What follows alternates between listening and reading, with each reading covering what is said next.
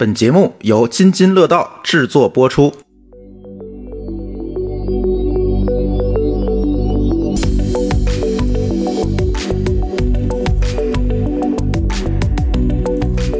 各位听友，大家好啊！这是一期编码人生。今天我们请来一位这个爱好非常广泛的嘉宾，聊一聊他最近在做的有意思的事儿。跟我一起录音的呢，有来自声网的王尚。哎，大家好，我是王尚。哎，那就必须要介绍一下我们的嘉宾了。我们的嘉宾是雨夜老师。大家好，我是雨夜，我是黑客酿造这个精酿品牌的主理人。哎同，时呢，现在也是一个自动化产品、网络安全产品的一个产品经理啊。我叫雨夜的，很高兴来到咱们这个节目哈。那能不能给大家介绍一下？先介绍你的本职工作，毕竟咱这期节目是面向程序员的节目吗。呃，可以先介绍一下你的本职工作，平时在做什么事儿？是在写代码啊，还是在做一些更产品向或者偏向制造业的工作呢？呃，我这边呢，目前是这样，就是因为我是从那个从事网络安全行业差不多快十五六年了。啊，然后在在这个行业里面，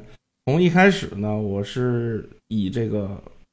呃，可能跟很多那个传说中的那种人物差不多啊，就是以这个黑客技术方向来进入的这个行业。就是哦读大学大一大二的时候，然后呢，基本上从事了这个行业里所有能干的事儿，啊、也写过一部分代码。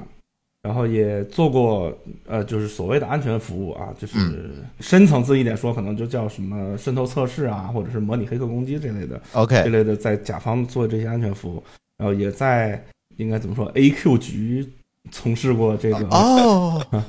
对，就是其实一直围绕着网络安全这个领域在做事儿。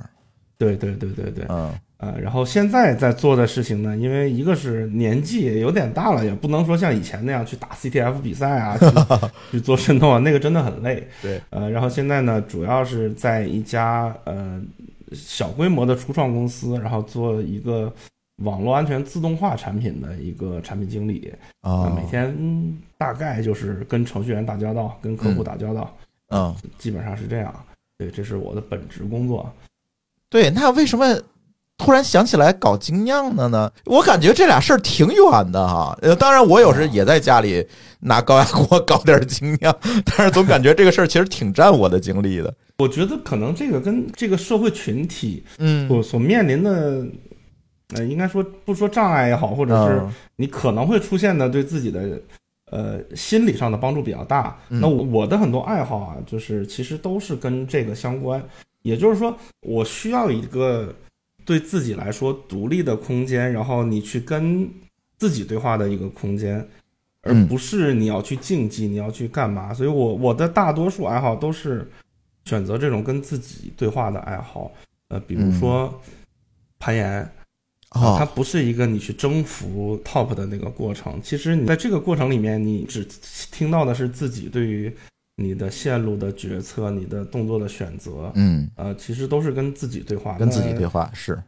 对，因为以前我在北京嘛，那以前在北京其实工作压力也还是蛮大的。那你难得一个星期有个几个小时，哎，你想不起来你的那个 KPI，想不起来你的压力是吧？然后你在岩壁上也好，你在酿酒房也好，你可以忘掉这这些事儿。我觉得这个对于我们现在的呃 IT 从业者来说还是蛮重要的吧。嗯，你也想不起来别人欠你多少钱是吧？对，就感觉就是那天我们做节目的时候还在聊这个事儿呢，就是说有的人的这个充电是向外求的，比如我参加一些社交活动，我去跟朋友吃饭啊，这个时候我感觉很放松，我我能给自己带来愉悦感。而有的人呢，觉得这是一个放电的过程，而自给自己充电的过程呢，就会选择跟自己来对话的一些事情，比如像你可能会攀岩、会精酿，这其实都是面对自己的。一些事情，甚至有的人的爱好可能更大众一些，比如回家自己看看书，对吧？看看电影，可能也是一种。都是普通的爱好吧，我只能说，它其实没有特别的、呃引人注目。然后这个只不过最近可能精酿行业渐渐走进大家视野。对呀、我是觉得你把这个事儿做成生意了呀。因为本来的我们的这次活动必须也跟大家说一下，这个活动呢，我们是配合着第八届亚洲国际精酿啤酒会议及展览会去搞的。这个展览会呢，将在五月三十号到六月一号在上海的新国博一期馆开幕。所以这次也是通过这个活动啊，我们认识的于越老师去聊聊他的精酿，所以我觉得挺有意思的爱好嘛，就是像我一样，有时候也自己在家酿点啥，但是。总觉得把这个事儿变成生意之后，好像就是另外一回事儿了，就变得好像又给了自己一些压力。对对对对对，会有会有会有。我们这品牌做了蛮多年的，嗯，它就叫黑客酿造是吧？对，黑客酿造，嗯这个也是跟我从事的这行业有关系吧，所以呵 真的很随意的起了这么一个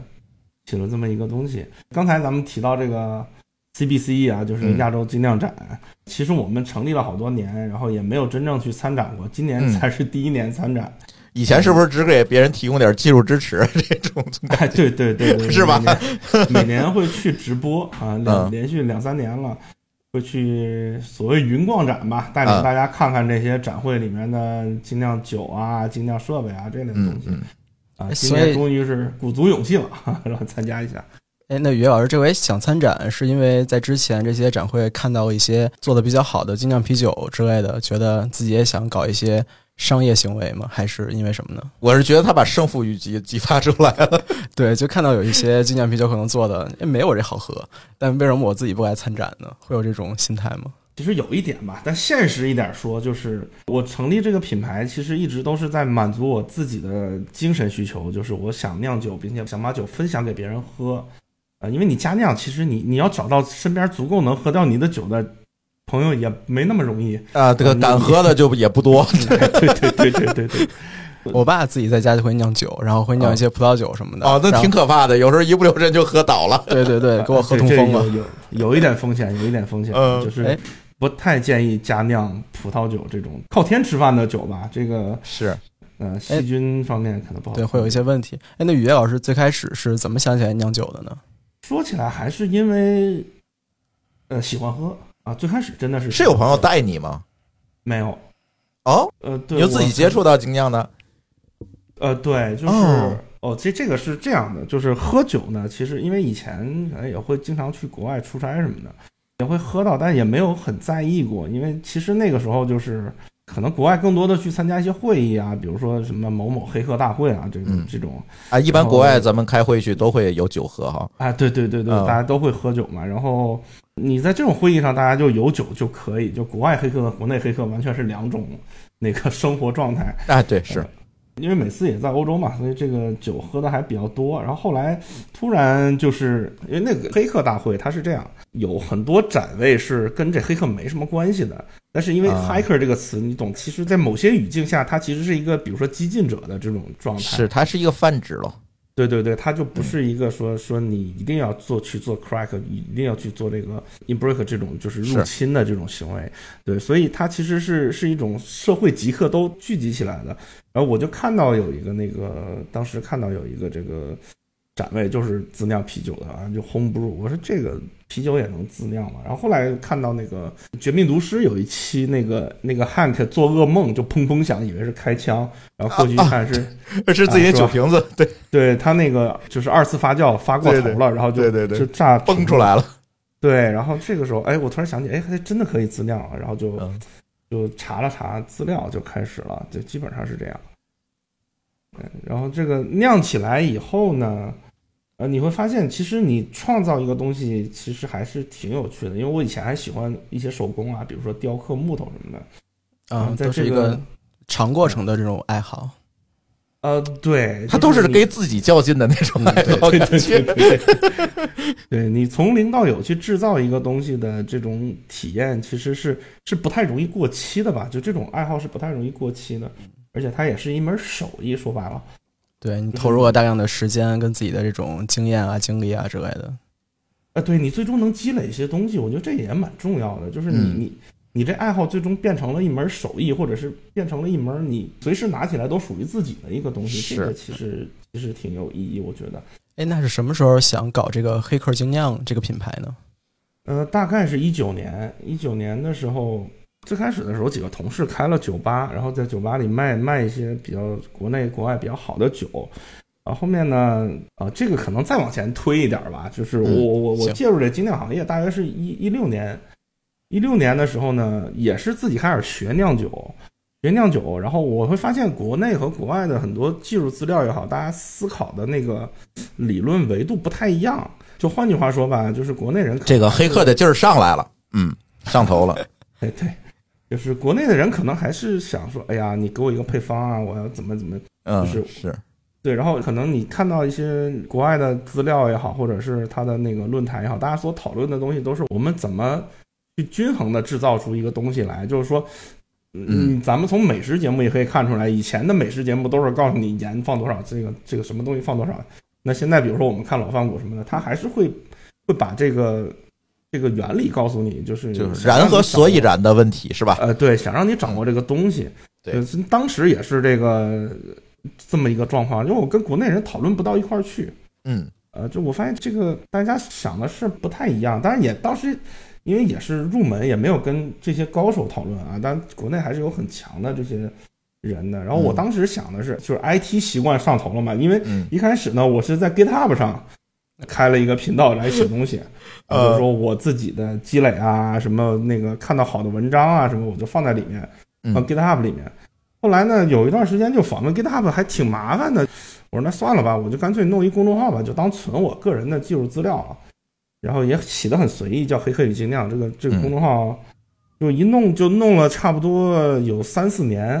呃，嗯大约就是周更，每周都写一篇。你在这个过程中已经开始研发酒了吗？对，其实就是我遇到的问题，我查完资料我就写篇文章啊，啊、然后大概就是这样，然后莫名其妙就很莫名就变成了一个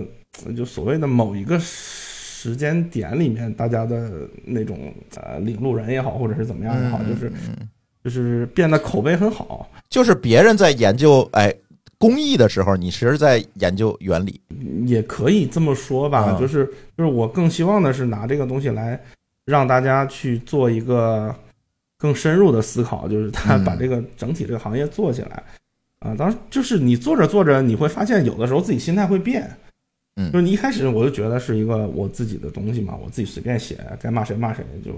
嗯。然后后来呢，写着写着看的人多了嘛，人那公众号可能有一万两三千的粉丝，而且很垂直嘛，就讲酿酒技术的，那所以就是人多了以后呢，就有点飘了，我觉得我应该有什么责任啊，开始嗯，干点啥了啊？哎，对对对，弄很多那个没有用的事儿。后来仔细又翻回来，又又想说，哎呀，我初衷其实就是为了分享这些东西给大家看，就是我写是我写，你看你受益跟我没有直接的关系，那也不是我嗯我的愿景，对吧？就是是是是，哎，你受益了，那那 OK，那我恭喜你，你运气好，对吧？但不是说因为我所以你受益的，所以我就中间有一年的时间还是蛮那个膨胀的吧，就觉得哎呀，我也是个精酿圈一什么人物了。然后后来翻回来一想，就是我写这东西并不是为了出名或者是干嘛，我就是为了推进我自己的技术，嗯，然后有个讨论的氛围。然后呢，就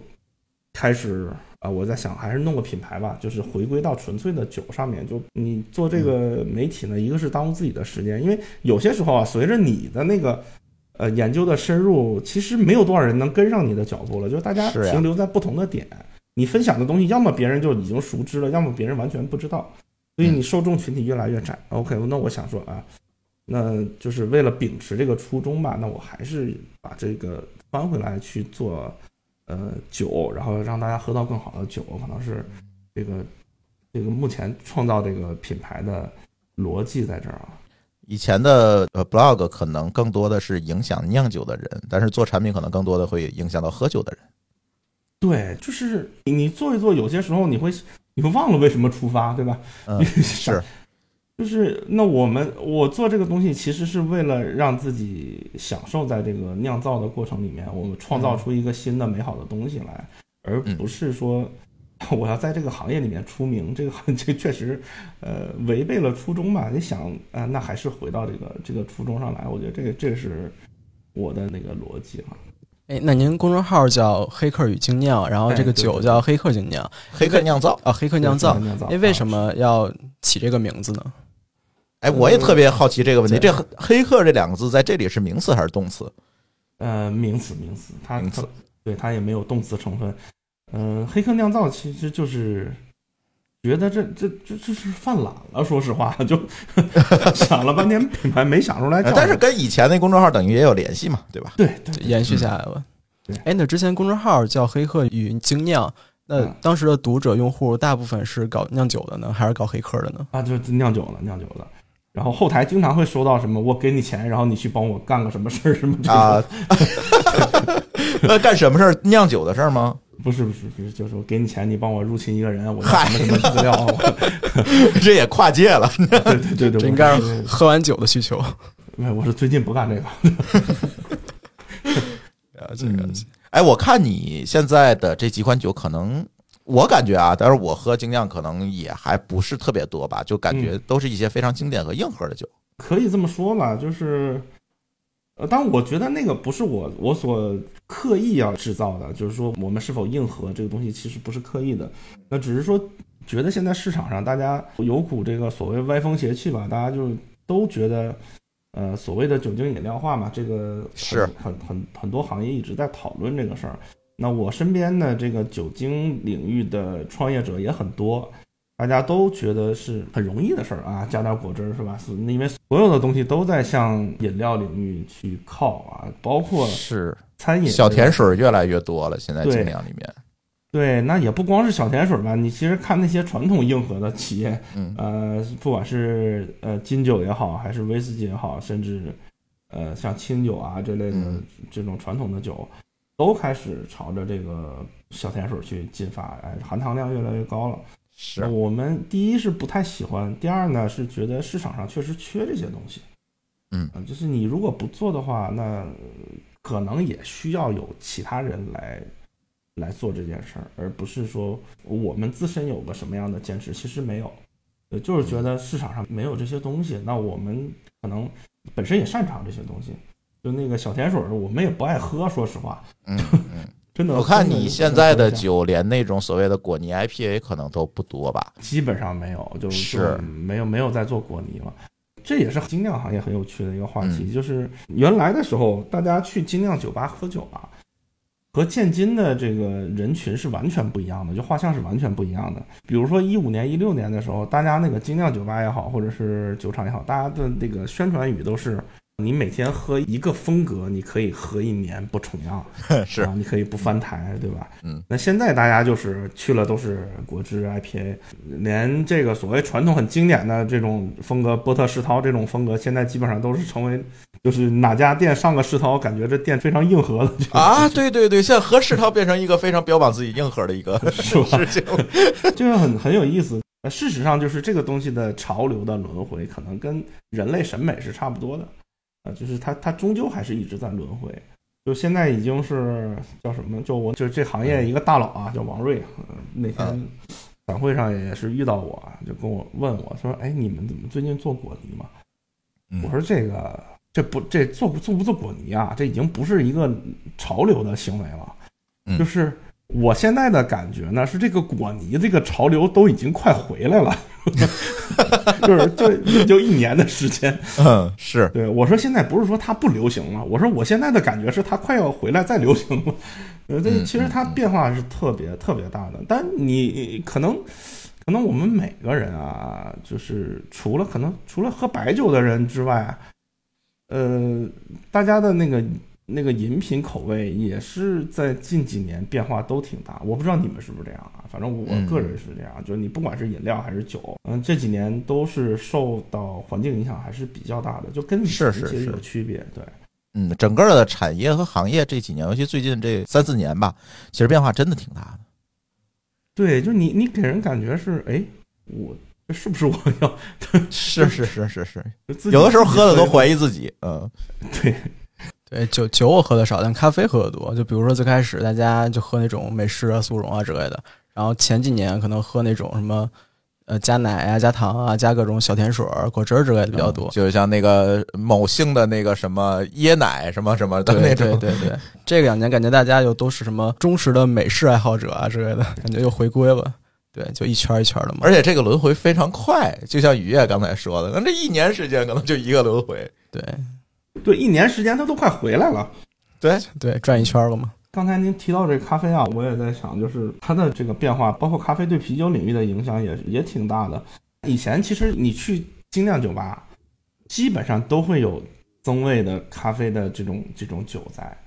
对，但是近两年几乎没有，可能原因之一是没人喝世涛了啊。第一个，第二个就是以前会有，比如说有名的啊，十八号的那个咖啡赛松啊，金牌咖啡赛松是非常有名，在很多店都会喝得到，但现在就就变少了。然后最近呢，我们又做了一个咖啡增味的，叫青梅冷萃啊，就是哦青梅增味的，然后找到了一个特别特别带劲儿的一个原料啊，它是一个呃，就是提取液，咖啡浓缩液，啊，是浓缩液。非常牛逼。它牛逼到什么程度呢？就是以我一个就是经常，嗯比如说自己在家烘豆子啊这种，就我家里有很多很多不错的品牌的豆子，然后嗯，以我的这种个人的呃风味体验来说，它它兑完水以后就是一杯很好的一个一个单品美式，当然它也很贵，这个浓缩液非常好。然后我们就说借着这个东西做一个吧，呃做一个以后呢，就收到了和以前我们做咖啡酒完全不一样的这种评价。嗯我举个例子，以前我们做咖啡增味，大家来的都是，哎呀，你这个咖啡味道、豆子味道过重啊，或者怎么样，就是评价这个这个往里加咖啡本身的这个形这个这种感觉吧。但是现在我们出这个东西，大家评价都是。啊，然后闻香是怎么样的？喝起来是偏什么？就就会有很多这个这个专业的这种这种咖啡品鉴的这种反馈给到我们。那所以其实也可以看到，就是大家可能走过的路都差不多，嗯就是不管是咖啡行业来来说，还是精酿行业来说，呃，但是我这里想发表一下我自己的对于咖啡行业的看法啊，就是哎就，咖啡行业的从业者可能更辛苦一些，相对精酿行业，因为它需要你一定要坚定的适应当前的价值观，就是所谓的咖啡的主流价值观，就是你作为从业者来说，不管是你是卖豆子的也好，或者是干嘛的也好，就是你一定要坚定的站在最主流的价值观上，就是你要去跟人拼杀那个最严肃的那个战场，因为因为你你像今天大家觉得生椰拿铁 OK，可能两年前觉得生椰拿铁是异类哦。你的意思就是说，咖啡的从业者可能去迎合大众的口味和潮流的这种压力会更大一些。对他必须要迎合，这很难不迎合。哦可能咖啡更大众一些，精酿更是小众群体的一个饮品。精酿其实也不算小众了，现在，对，现在今天肯定不算小众了，嗯，但是对于精酿来说呢，我可以去选择各行各业的价值观，就是我刚才说的，就是我可以去满足你咖啡行业的价值观。你咖啡行业的人觉得这是一杯好咖啡，那我就是一杯好酒啊，啊。但是呢，如果说你在咖啡行业，你说我我我我我想打破这个东西，我做一个新的方向，我我我就是茅台咖啡是吧？这很很很多人都在做。那你觉得这东西它是好吗？它它其实是很难被市场认可。我觉得某种程度上它是挺好的，就是它的创新或者说它的价值观分配，其实可能要更更苛刻。所以在这个这个角度上讲，就大家都一定要去拼这个，呃，你你你要比如说这个某个单品豆，你一定要达到一个什么风味，一个什么样的方向，这个才是好的嘛。就是大家就对于它的价值判断太统一的时候，那从业者其实出路就相对比较少。呃，这个也是咖啡行业，我觉得是个痛点吧，就是大家嗯，呃价值取向太窄了啊，然后就会导致同质化比较严重，你很难竞争从竞争里面杀出来。这是消费者这个消费这一端的特点，还是是供给这一端的特点？咖啡这个事情，我觉得还是尝试去教育消费者所所产生的这种后果吧。就是你教育多了，他就认为这个东西就是这样那也就是可能只有这种某性啊等等这种体量很大的品牌，才有去教育市场的可能性。对，我觉得是这样。所以你说，你说现在就是因为，我觉得也就是这个某性是吧？它的这个嗯生椰拿铁导致的，大家接受了这个品类。是完完全全就是它带出来的。对你作为一个小店呢，那我我曾经很喜欢杭州一家店，他喜欢做蔓越莓增味，然后他喜欢做很多这个呃，比如说那个那个那个那个那个热带水果叫叫什么菠萝蜜增味，我嗯做的非常恰到好处。呃，然后我很喜欢，但这个店还是没有坚持下去。这个就是我我觉得这很难的一件事儿，就是你就像刚才说的，我我做啤酒，我可以我比如说做特别果汁，也会有人买单。对吧？我做的特别原教旨，我做的跟青岛这个原浆一样，也有人买单。那这个其实出路就会大一些吧？对于对于创业者来说啊，有没有一个可能是因为精酿啤酒行业现在还没有一个所谓的头部，就像我们博客行业一样？博博客行业可能头部越来越渺茫了，感觉想想做头部太难了。所以这个话语权就很难，和这个消费习惯的引导就很难去形成一个所谓的主流。这个东西我我觉得这这这不是我们能分析得了的事儿吧？就就是嗯就我们只能看到这个表象，然后那至于谁能冲出来，我觉得全凭个人能力，嗯对吧？就凭这个主理人的个人能力。那这这个就可能随机性比较大，呃，也不太好预。估对，是哎，那像您平常自己就是搞精酿的时候，选选这些增味儿啊，做这些研发，对各种研发的时候，您会有什么方法论之类的吗？嗯，会会。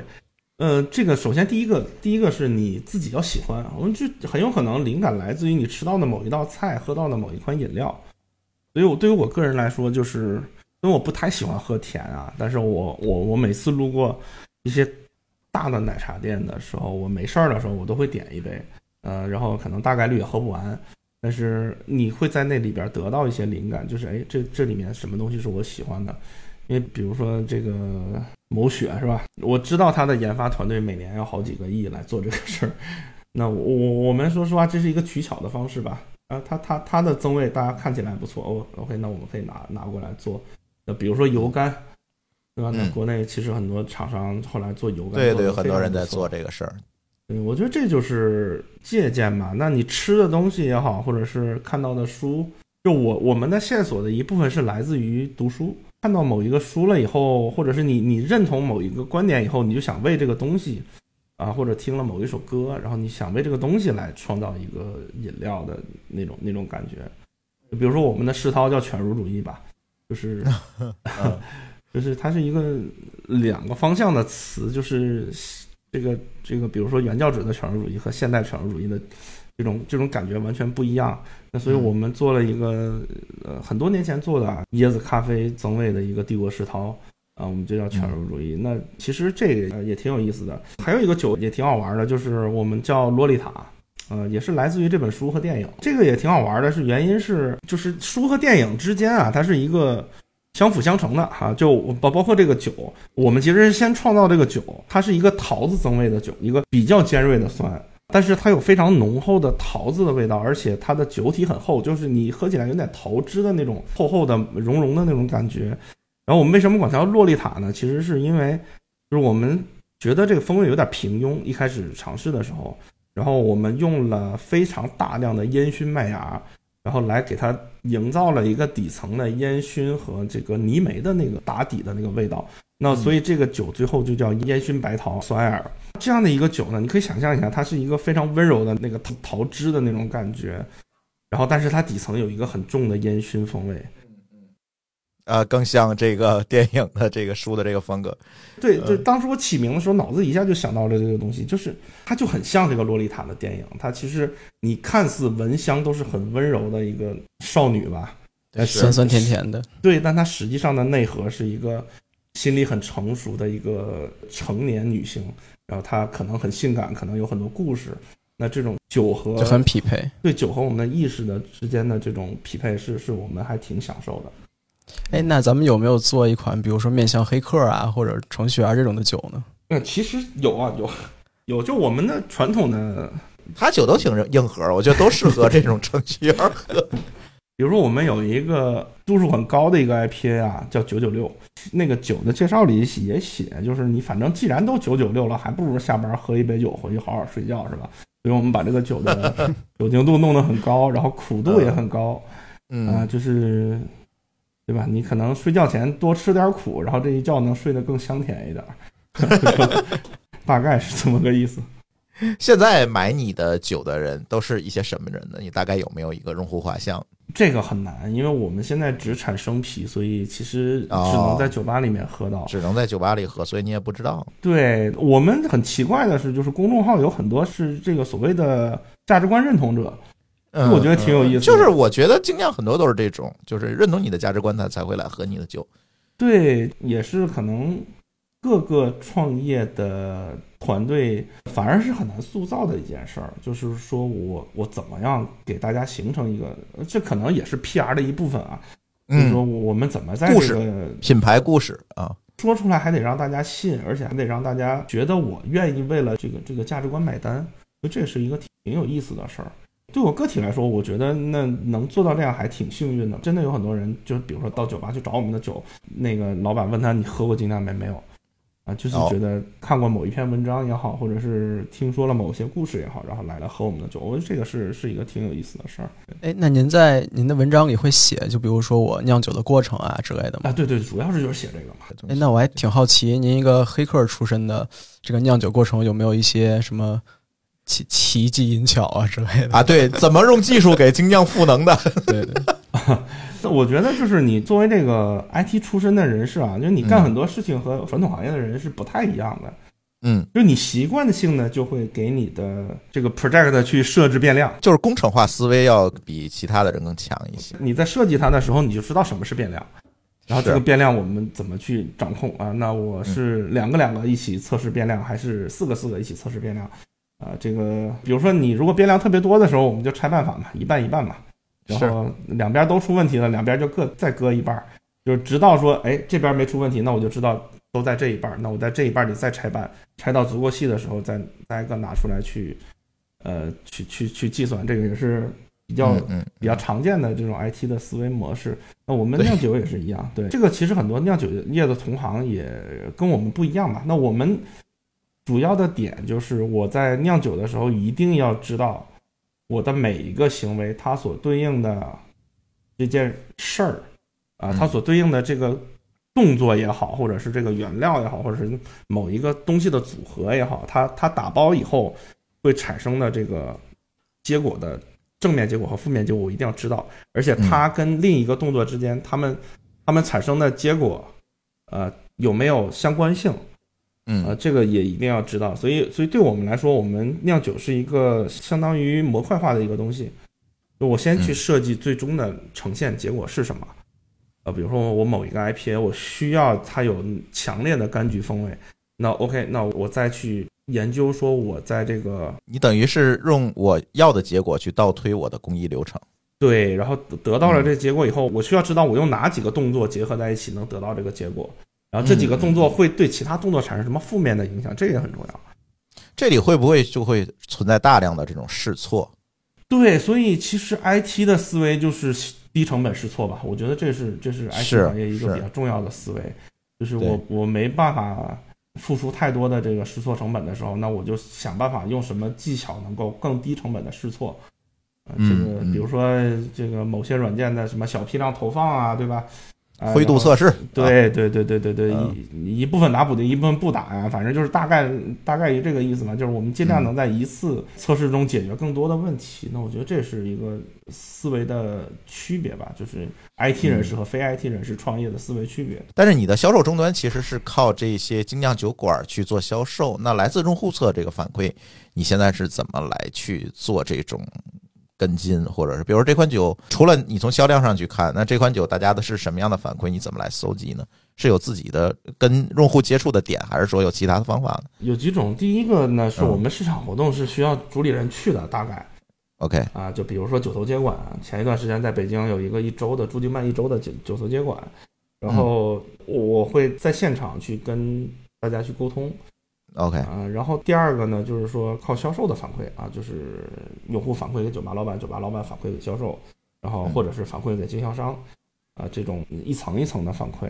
然后还有一些呢，就是他会直接到公众号上来骂我，这反馈比较直接啊。对对对，他说你他妈的真的你酒怎么做的这么难喝？我觉得这个可以理解。其实我们是一个酿造媒体，所谓的嗯，就是很多人的领路人，大家默认你就得好喝，对吧？对你酿的不好喝，不符合我的预期，那我就要骂街了。对，所以我们蛮吃亏的一点是，就是同样的酒嘛，那你给给友商卖，大家觉得挺好的，我们来卖，大家就会骂，说你们这怎么怎么？要求高，对你要求高，对他心理预期会高嘛？对，啊，这个很多时候也是这样，所以很多人就会在公众号上直接说说，哎呀，你听你吹吹了好几年，然后酿酒酿成这样。但其实其实很正常，因为你精酿行业实际上是一个，就像刚才咖啡行业的反面，它没有价值观。是啊，就是没有哪一个群体是一个权威价值观。比如说，我是一个啤酒裁判，那我我的价值观是不是一定是对的？其实不是，或者说更远一点，你像那个最早的国内的很多就是极端爱好者，就精酿爱好者，他们可能喝过上万款酒，然后写过上万条酒评，但这个群体他很喜欢输出价值观，那这种价值观也很难输出到最终的终端那儿。是，它是圈子里的东西。对，所以你看到很多人对酒的评价，你不太知道说，哎，我做的事情是对是错，或者是他到底是因为不喜欢这个酒，还是因为这个酒本身质量比较差？这个区别其实我作为从业者来说，我很难判断。所以这可能也是精酿 行业神奇的地方。哎，所以精酿啤酒就没有一些就是相对客观一些的评价标准吗？哎，其实有，对，但是这个评价标准没有人在乎它，这个就没有一个统一的大家都认可的标准。就是你任何一款精酿啤酒拿出来，只要你的样本量够大，都能收到截然相反的评价。精酿是有这个特点。对，就不像说你如果葡萄酒的话，你可能就会小很多，或者咖啡，咖啡这个单品做得好，你无论找多少个人会喝的不会喝的，可能最终结果都是差不多的，可能最多就是觉得，哎呀，这个这个我不太喜欢，但是我觉得还挺香的，味道不错。他的个人喜好和他的技术指标其实是分离的嘛，但是精酿是在一起的。所以就是你很难客观上去评价这个酒是否好喝。那我们作为从业者，我们评价酒，就是你你可以知道他是否用心了，或者说你这个酿造水平到底是怎么样的，你的工厂的设备是怎么样，大致我们是可以尝出来的。啊、就凭着经验来尝，大致可以知道的。但是你就不知道这个酒能不能卖得好，这个酒就是你喜欢不喜欢这这个酒是非常主观的非常主观，非常主观。就有很多酒我觉得特别差，但是它卖的巨好。就这个是是真的没有，呃，你你说我意外吗？也不意外啊。我评价的时候我也说，就是我仅从工艺上或者从生产的角度讲，我觉得这不是一个好酒啊，它嗯可能比较粗糙是吧？但但事实上就是它好不好卖，你问我我也不知道。我要是知道，那我肯定就应该比它卖的好才对。对呀、对，其实是是会面临这样的问题，但它也有意思，它也它也好玩，对吧？那你说这这东西，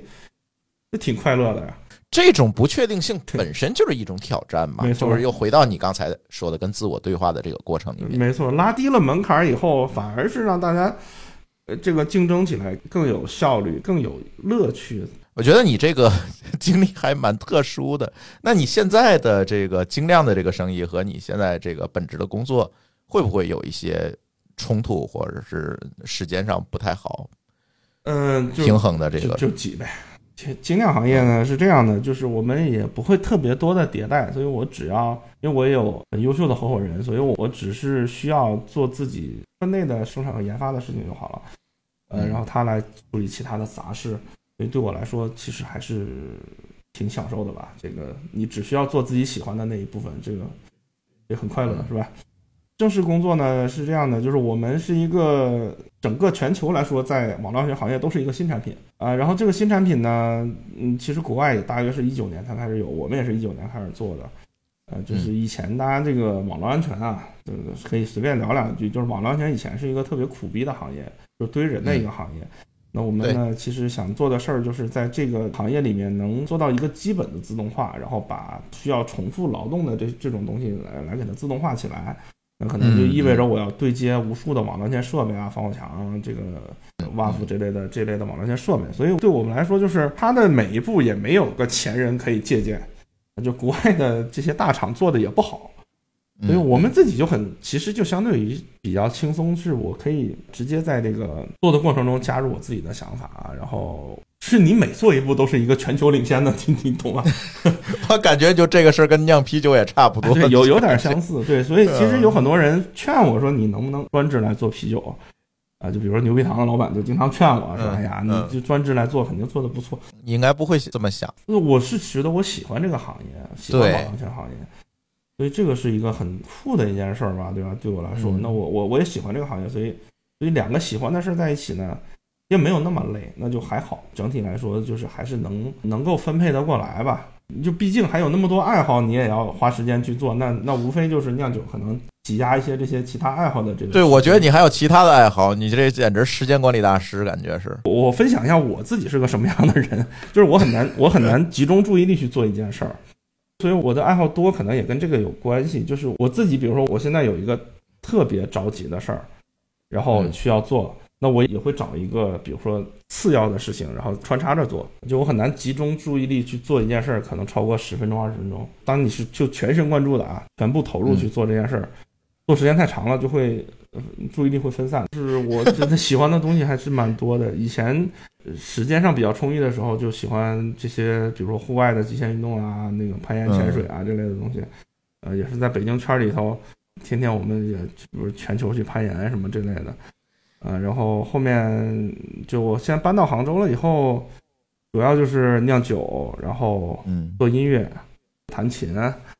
我看你还摄影，玩游戏。呃，对，摄影其实可能就是一个那个是个随手的技能，在这里就不算爱好了，随手干了的事。对，不算爱好，不算爱好。这个，然后就是，呃，做音乐也算是一个长期规划吧。就是我，我可能从前年开始就准备呃嗯自己作曲、自己编曲，然后我看你给我发过来的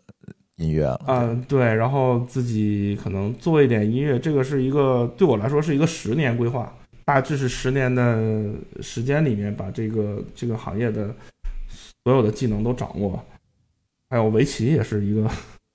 围棋，哎呀，对我应该也给你发了，B 站上一个围棋 UP 主里还算有点小名气的。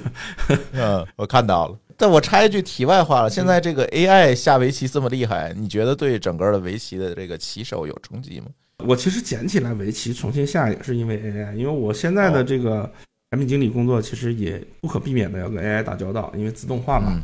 嗯那所以捡起来以后呢，我会发现 AI 其实没有影响人类，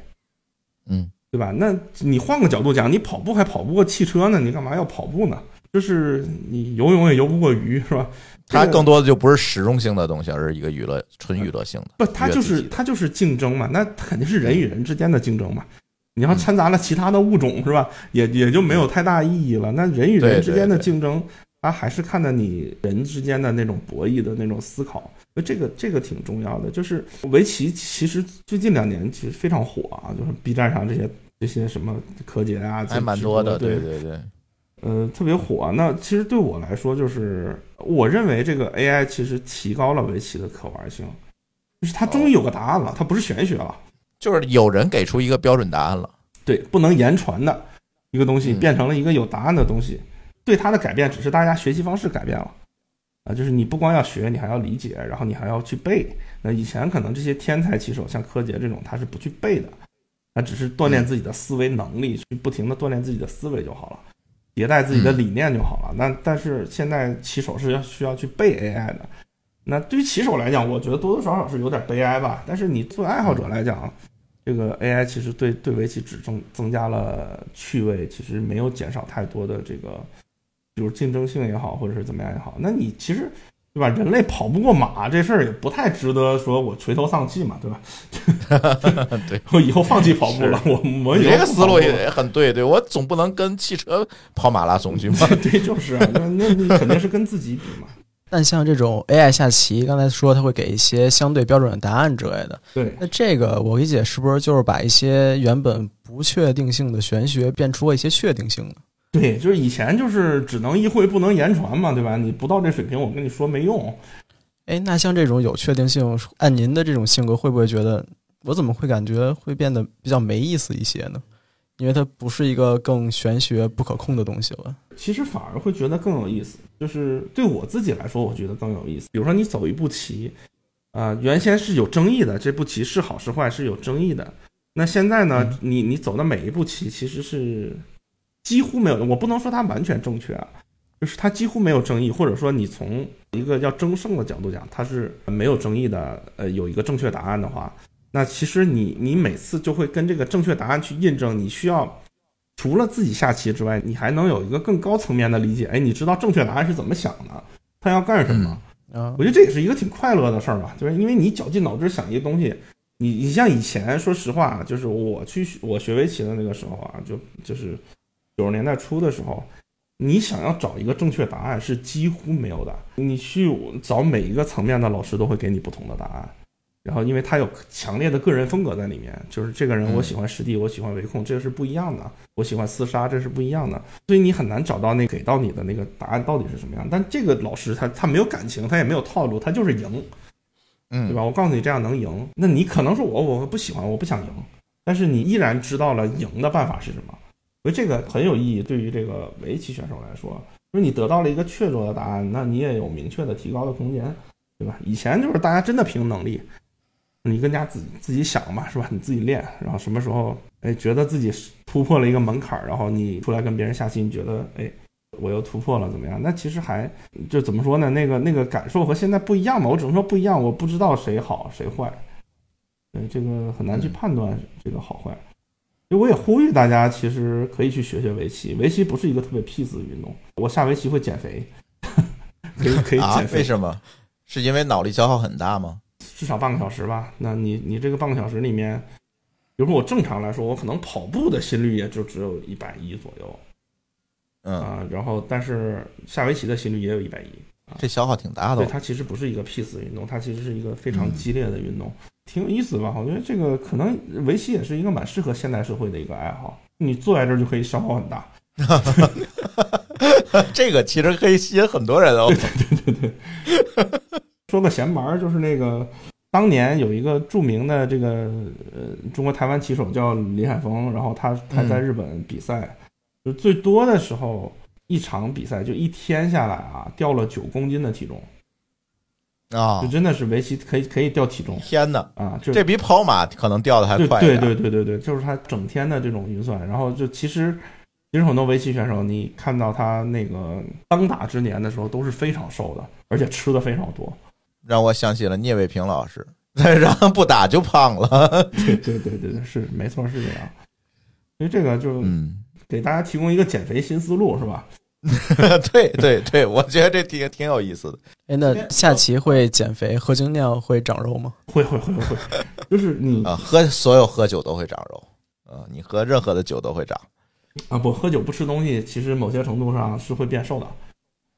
嗯啊，那种就纯消耗了嘛。对对，因为这个也是可以跟大家分享的一点。我最近又变胖了，所以最近在在减肥。呃，这这半年没下棋，然后可以大家分享一点，就是酒精是会变瘦的，然后人体中有一个很神奇的激素叫瘦素哈，这个很多人都知道。瘦素在各种各样的时候都会产生，最典型的场景有两个，第一个是睡觉，你在睡眠中会产生这种瘦素，会让你瘦。然后第二个呢，嗯就是呃饮酒，就是酒精酒精会产生一种东西叫瘦素，但这个瘦素呢还不能提取出来给人注射，因为提取出来给人注射以后很快就有抗体，啊，嗯就是外部注射进来的瘦素很很快就有抗体，只有自己生成的才可以用，啊，那所以大家其实如果说可以做到喝酒不吃东西的话，那其实喝酒还是蛮容易瘦的，大家看到酒鬼可能都不胖是吧？呃，但是嗯下酒菜容易胖啊。对对对，你就尽量尽量避免嘛。就是你下酒菜可以配个什么压缩饼干啊，嗨，这个也不是个味儿。对，呃，黑客酿造后面有什么一些可以跟大家分享的计划吗？嗯感觉这个事情你可能越做越大了。今年又参加这个呃展是吧？从这原先的旁观者到今年的参与者，对相信你后面可能会有一系列的大计划喽。不会没有把它体量变大的，嗯，就是没有想过要把这个品牌的体量变大。就我们现在大约可能年产一百吨多一点点，嗯那这个那这个在行业里大概是什么样的一个？可能精酿行业最好的大概是在五到六百吨吧。啊 OK 年产五到六百吨嗯，可能七百吨的是最最顶尖的啊，就是一一两家能做到七百吨，剩下都是几百吨的这个样子。就是如果说来创业来说的话啊，精酿啤酒行业不算是一个优质的适合创业的行业，因为它其实很封闭。就你很多时候你还是要融入他的那个那个圈子，你才知道这里面的价值观虽然不统一，但是这个行业的人很喜欢强调文化。就嗯你不能开口就露怯是吧？你不能说开口哎开口就发现，哎，你不是干这个的。所以很多时候，呃在经典行业也也经常有那笑话，就是就郭德纲讲话，就是你什么人都来说相声，就是你可以创新，但是你不能说拿着台鱼当炒菜当创新，对吧？对，这个这个就是每个行业其实都是这样了。对，但是这个精酿啤酒行业，因为他们门槛相对较低嘛，所以各行各业的人进来都在做，然后那我们观察下来呢，做得好的人还是那个原来在本行业做得好的人嗯嗯啊，就是现在目前看来，这些头部的酒厂的创始人都是原来做他自己的那个行业也做得非常好，做得不错的对，嗯。我就在想说，我们是不是可以就是就是在这个维度上思考一下，这个怎么怎么去介入这种啊、或者说在这种行业里怎么创业吧。可以分享的几点哈，第一个就是就是我们不想把产能提高的更高，那我们想在这个未来想做一些就是能够呃一定程度上引领某些价值观的这样这样的一个行为啊，就是这些这些产品来出品。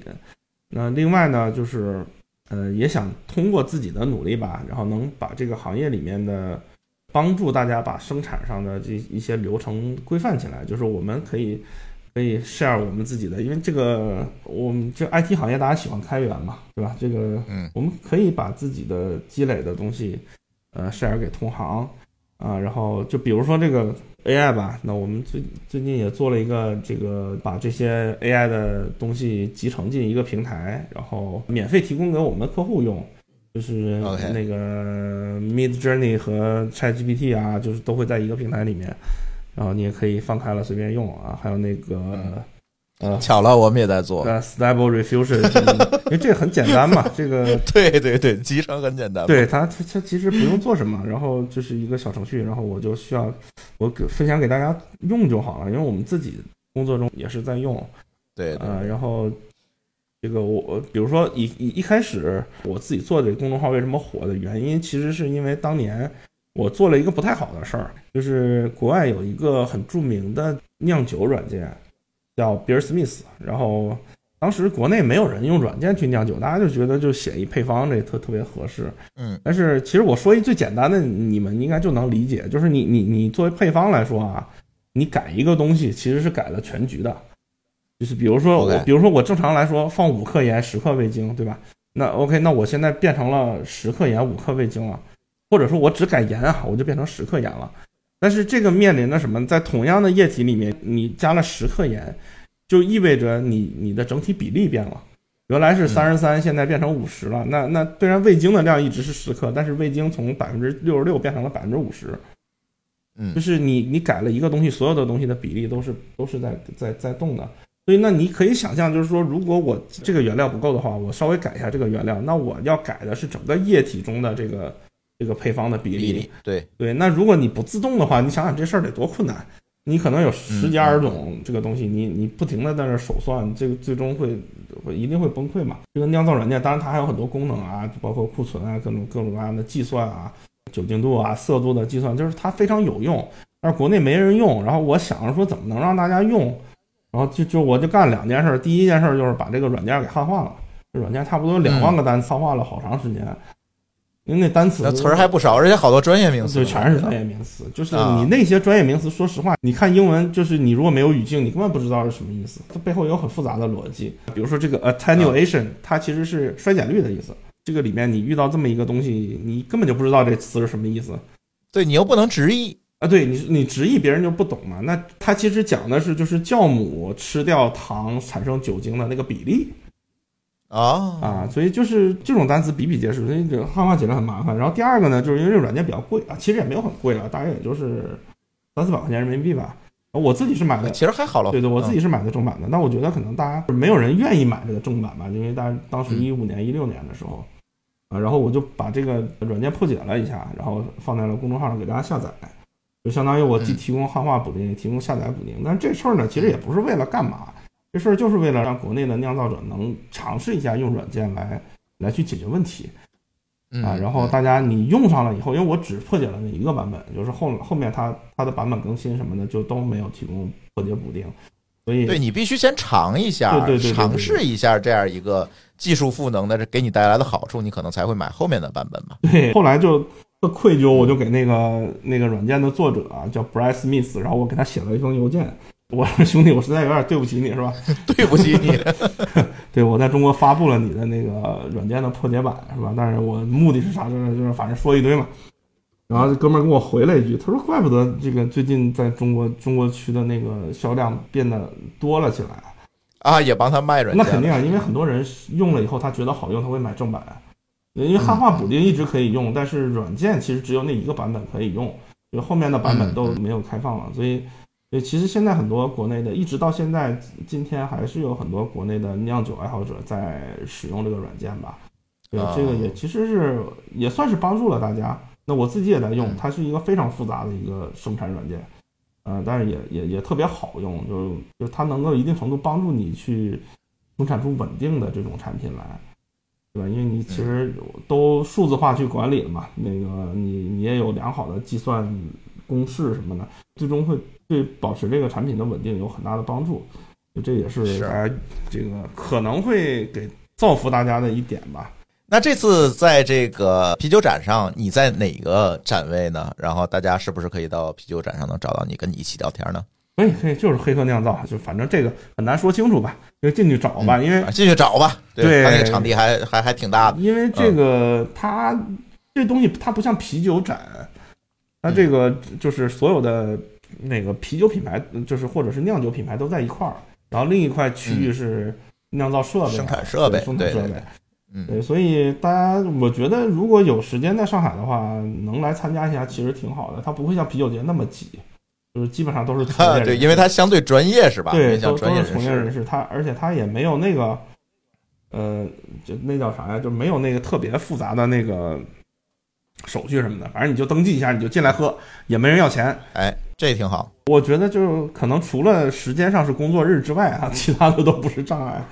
嗯，五月三十号到六月一号，哦，应该全是工作日是吧？对对对对，二三四好像。嗯，主要是大家儿童节可能也不放假。对 对对。再说一遍啊，这个活动是在二零二三年的五月三十日到六月一号，在上海新国际博览中心的一期馆。啊，举办！大家如果有兴趣的话，我会把这个报名链接啊等等这些相关的资料会放在我们的节目简介里面，大家点击应该就可以报名。好像是啊，主办方也没跟我说，应该是这样一个流程。然后呢？呃，我也会在现场。这次我们的节目呢，会在现场跟大家聊聊如何用 AI 技术帮助精酿啤酒的营销。这也是主办方给我的一个点题，到时候可以跟大家分享一下这些，包括于越老师，我们怎么用这个 Midjourney 啊，用 ChatGPT 去搞这个营销文案。没错，其实有很多有趣的故事都可以分享。大家可能也知道，我们现在播客的这个。呃，文案啊，封面图其实都是拿 AI 做的，这些经验都可以跟大家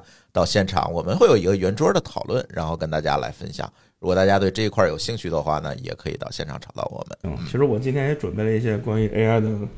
聊的东西，但是我觉得那反正现场有讨论的话，那我可以现场聊吗？可以现场聊，对，现场聊可以。行，那今天也特别感谢于越老师的时间啊，我们约了约了一段时间，然后于越老师人还在杭州，好在他是搞音乐的，他有录音设备。那我说，哎，这事儿成，咱可以录。然后我们今天也是一个远程录音，如果音质啊各方面不是特别好的话，大家也。多担待，然后呢，有什么问题，大家也可以在评论区给我们留言，可以跟于越老师来进行进一步的沟通，好吧？哎，好好好好好，感谢感谢感谢，